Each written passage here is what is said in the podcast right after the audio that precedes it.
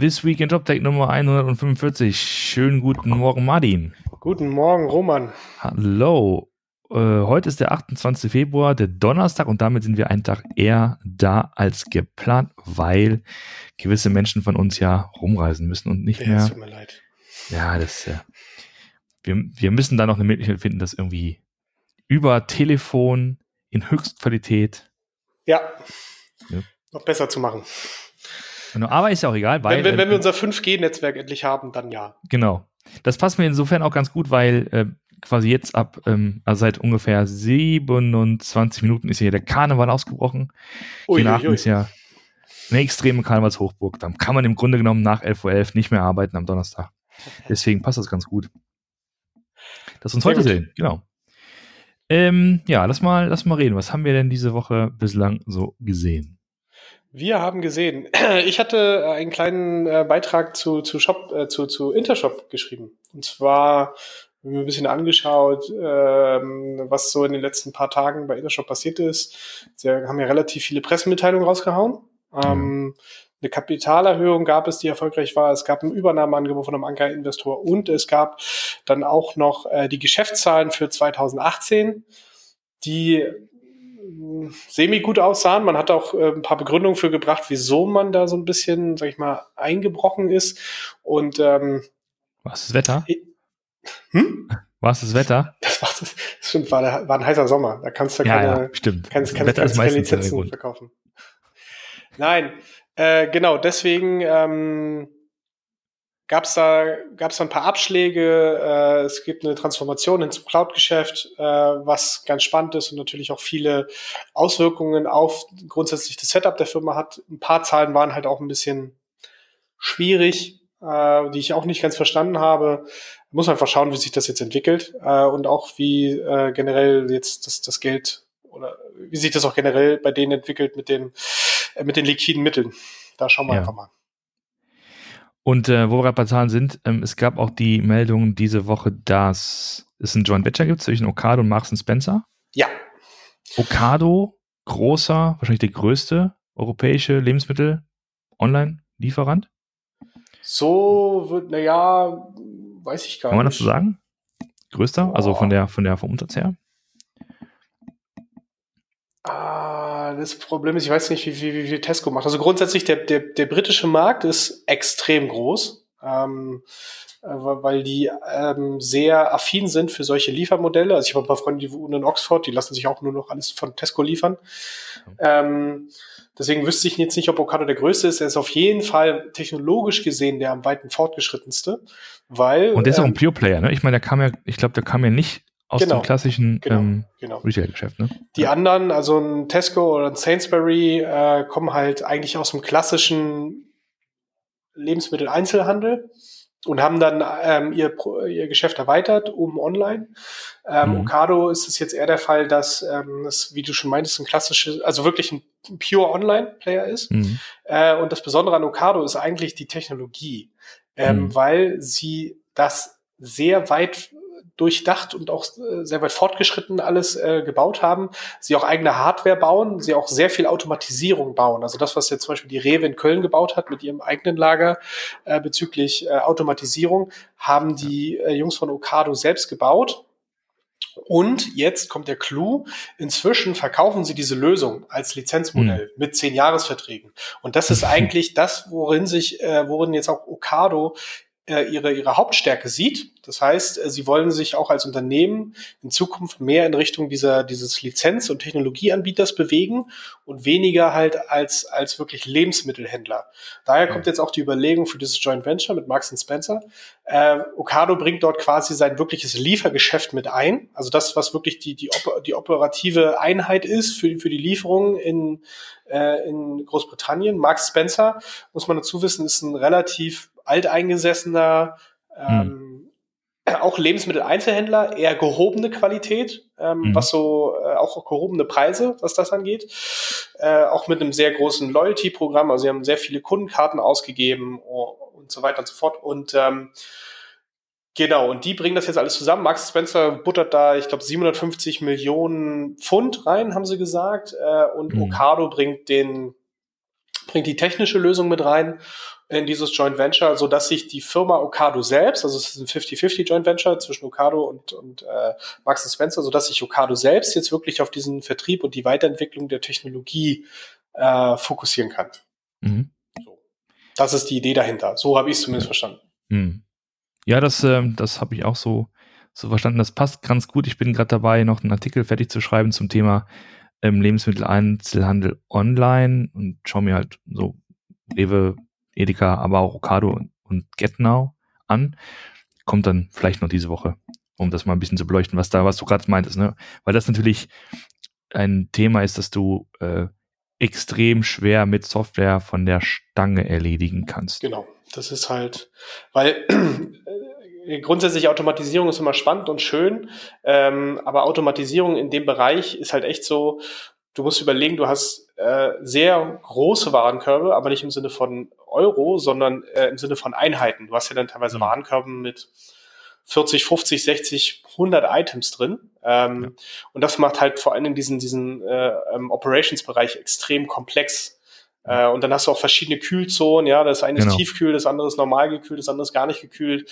Und äh, das alles unter einem Hut zu bringen. Und da, da, haben natürlich eine, haben sie eine sehr gute proprietäre Lösung geschaffen, speziell mhm. auf diese äh, Bedürfnisse abgestimmt. Und ähm, das sieht man jetzt auch, wenn sie halt äh, Lizenz ähm, Lizenzen verkaufen, dann machen sie das halt immer mit diesen zehn Jahresverträgen.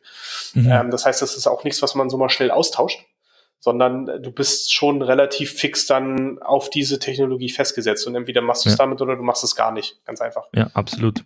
Ja, ich habe so ein bisschen, ja, äh, ne, Unfair Advantage so wegen, ne, wegen Rewe in der Tat. Ich weiß ja sozusagen, was äh, Rewe Digital dann gerade tut äh, mit Commerce Tools und, ähm, und wie die Teams da gewachsen sind und was sie da in, in Köln-Mühlheim da gerade aufgezogen haben in den letzten paar Jahren. Und weißt du, so, so, kennst du ja selber, diese Services wie ähm, diesen Austauschservice, ist die Banane nicht da, schickst du halt A, keine Banane, B, eine Ananas, C, Bananenmüllermilch, keine Ahnung, ne? Also du musst ja diese Austauschartikel finden. Bananenmus. Bananenmus, genau. Und das ist ja schon, das ist ja schon eine, Wissenschaft an sich, ne? Und dann natürlich klar die ganzen äh, nachgelagerten Prozesse, die Kühlzonen und das alles in die, dass das alles entsprechend gepickt wird, in die Fahrzeuge kommt, ne, ausgeliefert wird. Ja. Und ähm, das ist eben nicht so wie ne, der klassische Handel, wo der, wo der Bon irgendwie, keine Ahnung, ein paar, paar Artikel umfasst, sondern so, so ein Wocheneinkauf ist ja auch gerne mal, wie du schon sagst, ne, ein paar Dutzend Artikel schwer. Genau. Also da muss man halt wirklich schauen, dass man das sehr gut abbilden kann und auch dem, für den Kunden wirklich hilfreich äh, abbilden kann. Genau.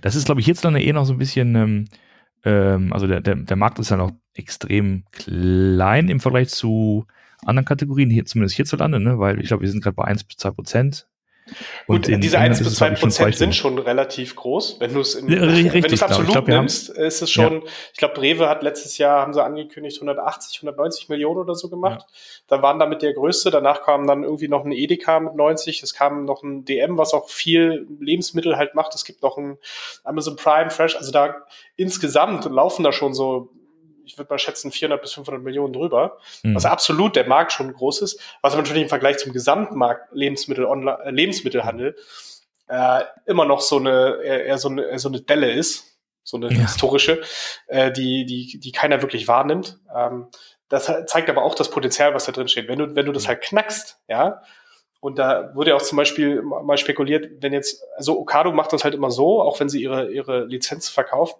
sie nehmen sich immer einen Spieler im Markt und da, hm. dann kriegt das auch nur einer, also quasi Ex Exklusivrecht für deinen Markt. Hm.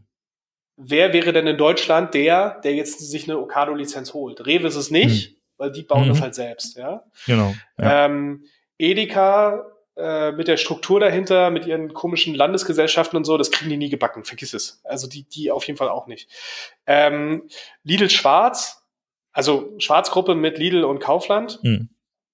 wäre natürlich, also die hätten das, die hätten das Kleingeld, die äh, äh könnten auch die Investitionen bereithalten. Solange aber der Klaus Gehring da, äh, oder Gehrig, oder ich weiß nicht, wie der heißt, der, der Alte da sitzt, ähm, wohl eher nicht weil mhm. das ist, glaube ich, einfach nicht sein Ding. Ähm, und dann bleibt eigentlich fast nur noch äh, auf, auf nationaler Ebene ein Aldi übrig. Und Aldi, mhm. ähm, äh, weiß ich nicht, ob das mit ihrem grundsätzlichen Markenversprechen von ähm, Preisbinde oder Preisführerschaft ja, zu sein, zusammenpasst. Du hättest rein theoretisch noch ein Real, aber ein Real äh, von der Metro wird gerade zum Verkauf gestellt. Das heißt, da wird es mhm. auch keine großen Investitionen geben. Mhm. Das ist maximal, wenn wirklich mal ein ganz anderer Player kommen möchte und sagen würde, pass auf, ich nehme jetzt die Infrastruktur von Real mit den ganzen Einkaufskonditionen, die sie kriegen und hole mir gleichzeitig die Okado-Lizenz. Da, da musst du aber dann richtig Geld auf den Tisch legen, für Real kaufen plus Ocado-Lizenz und das alles aufzusetzen, weil nur die Technologie allein nützt ja nichts. Du musst ja dann auch äh, äh, die ganze Flotte mit bedienen und, und aufbauen und so weiter. Nochmal für einen ganz extern wäre das nochmal eine Option. Mhm. Aber da musst du halt, das musst du wollen. Da musst du. das musst du wollen, da musst du dran richtig, glauben. Da musst du richtig Gas geben für. Da musst du richtig Gas geben. da gibt es auch einen Podcast zu, ne? Ein Gespräch mit Udo Kieslich heißt er, glaube ich, ne? Der ehemalige Geschäftsführer von All You Need Fresh bei Kassenzone, können wir mal verlinken. da ist sozusagen die auch mal ein äh, bisschen gesponnen äh, oder ein bisschen über darüber gesprochen, wie der, wie der Markt aussieht und was in den nächsten ein, zwei Jahren da passieren könnte tatsächlich. Aber ne, für uns interessant ist in der Tat so, dass, dass das nicht einfach ähm, äh, mit einer Software gebaut wird, äh, also gemacht werden kann, die einfach schon von der Stange existiert. Schon gar nicht mit einer, mit einem ganz regulären Shopping-E-Commerce-System. Ne? Genau.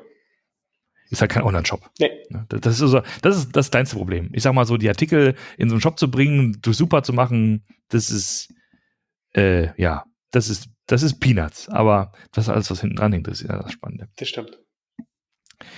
Okay, ja, und ansonsten, was haben wir, was haben wir noch an, an Themen gesehen? Also wir hatten diesen Google Button. Den Google, ja, den Google ähm, Dingens hier. Wenn ich Google äh, sage, Button. dann geht man hier, okay, Google gleich los. Stopp. Achso, dann geht's schon wieder los, ne? Thema Voice Commerce, genau. Also A ist gerade die Intern, die Mobile World in äh, Barcelona. Und Der in Mobile dem World halt, Congress, ja. Genau, in, in dem Zuge gibt es eben eine ganze Menge an, wie das halt so ist, an Veröffentlichungen, an News und unter anderem äh, bemüht sich Google zu sagen, dass irgendwie jetzt im neuen, ist es das neue äh, Samsung mhm. L10 S10. Bin ich falsch? S10? Galaxy S10. Galaxy S10, dass da ähm, einfach ein dedizierter Button da ist, mit dem man seinen Google Assistant ansteuern kann. Ja, ich habe es ja schon erzählt. Also ich habe mir meinen äh, LG G7, ich habe auch diesen dedizierten Button und ich habe den erstmal ausgestellt, weil der, der macht halt einfach keinen Spaß. Du kommst ja. da mal aus Versehen ran und dann läuft der los und du wolltest da aber eigentlich gerade eigentlich gerade nur leiser machen oder so und dann springt auf einmal Google rein und fragt dich, was, was wie er dir jetzt helfen kann. Und ja. das ist äh, ja. Ja, das glaube ich dir. Ähm, in dem Zuge gab es auch irgendwie diese äh, Geschichte mit dem faltbaren Telefon. Das genau. ist ja auch das Ding, was gerade das Fold, durch die Presse das Samsung geht. Fold. Ähm, das wird spannend. Also sie haben es ja selber als Luxusobjekt verkauft. Wenn ich richtig gesehen habe, gibt es aber auch ein Xiaomi, also von diesem, von dem chinesischen Händler, äh, von diesem chinesischen äh, Anbieter, so muss man ja sagen, auch ein faltbares Telefon, was natürlich aber auch erstmal in diesem wirklich High-Preis-Segment angesiedelt wird. Das kostet, mhm. glaube ich, 1500 Euro oder so. Mhm. Bist ja aber auch nicht so weit weg von einem iPhone, muss jetzt mal ehrlich mal so sagen, was, was das iPhone mhm. gerade kostet. Ähm, spannend, glaube ich, dieses Jahr noch nicht, vielleicht so im Laufe des nächsten Jahres, äh, wenn wir da eine, eine, eine größere Verbreitung zu sehen, weil einfach vor dem Hintergrund, das gibt einen ganz neuen Formfaktor. Also dadurch, dass du das einfach aufklappen kannst, ist ja die Frage, wie, wenn du, äh, wenn du eine native App oder auch eine responsive äh, Webseite halt äh, ähm, baust, ähm, wie verhält sich das in dem Moment, wo du einfach das Ding aufklappst? Ja, wo mhm. du ja auch dein komplettes ähm, äh, deine Ratio deines Bildschirms ja änderst. Ja, vorher mhm. hast du 16 zu 9, ja, irgendwie Porträt und auf einmal, zack, bist du bei einem, äh, bei einem mhm. fast quadratischen Formfaktor. Mhm. Und dieser quadratische Formfaktor, den gibt's bis jetzt eigentlich noch nicht. Ja? Äh, mhm. weder der, der Laptop im, im Landscape ist, ist quadratisch, noch dein Handy im Porträtmodus ist quadratisch. Ähm, das heißt, das wird wahrscheinlich einigen ein paar Kopfschmerzen erstmal bringen, wenn das kommt, weil das sieht erstmal alles dann scheiße aus. Und dann muss man mal gucken, wie das, wie man das dann wieder einigermaßen gerade biegt. Und ja, genau, wie sozusagen die Apps einfach so in der, in der Übergangsphase aussehen. Genau. Ne, also, wenn man, wenn man sich dran gewöhnt hat und man hat sozusagen dann äh, die, die, ähm, äh, die Tools dazu, um das zu bauen, ist das eine, ne? Aber in der Zwischenzeit müssen ja die, die Apps ein bisschen, ja, ein bisschen dargestellt werden. Entweder bleiben sie halt auf einer, auf einer Seite oder nicht. Ähm, ja, das ist aber, ja, was soll ich sagen? Ähm, das muss, glaube ich, jeder erstmal für sich persönlich entscheiden, ob das für eine gute Idee hält, ein, ein faltbares Telefon sich in die Tasche zu stecken. Also das, Wir schauen mal. das ist echt Glaskugel, äh, Blicker, Reinschauerei. Genau. Ja, zum, und wo wir gerade bei Voice noch waren, ich habe ein bisschen Zwischenruf wieder geschrieben bei, bei, bei E-Tailment, eine kleine, kleine Kolumne um das Thema Voice Commerce. Ähm, unter dem schönen Titel, wie habe ich es genannt? Voice Commerce, wenn Alexa und Siri nach Pornos suchen. Genau. Ja, schaut einfach mal rein. Ist, lässt sich, glaube ich, ganz gut lesen. So, bei dir kommt die Feuerwehr gerade, bei mir geht gleich Karneval weiter und los, ne? Ähm, Richtig. Dann haben wir es. Wir haben es. Bis bald und bis nächste Woche. sch- schönen Trip nach München, schönes Wochenende und dann bis nächste Woche. Ciao. Macht's gut, tschüss.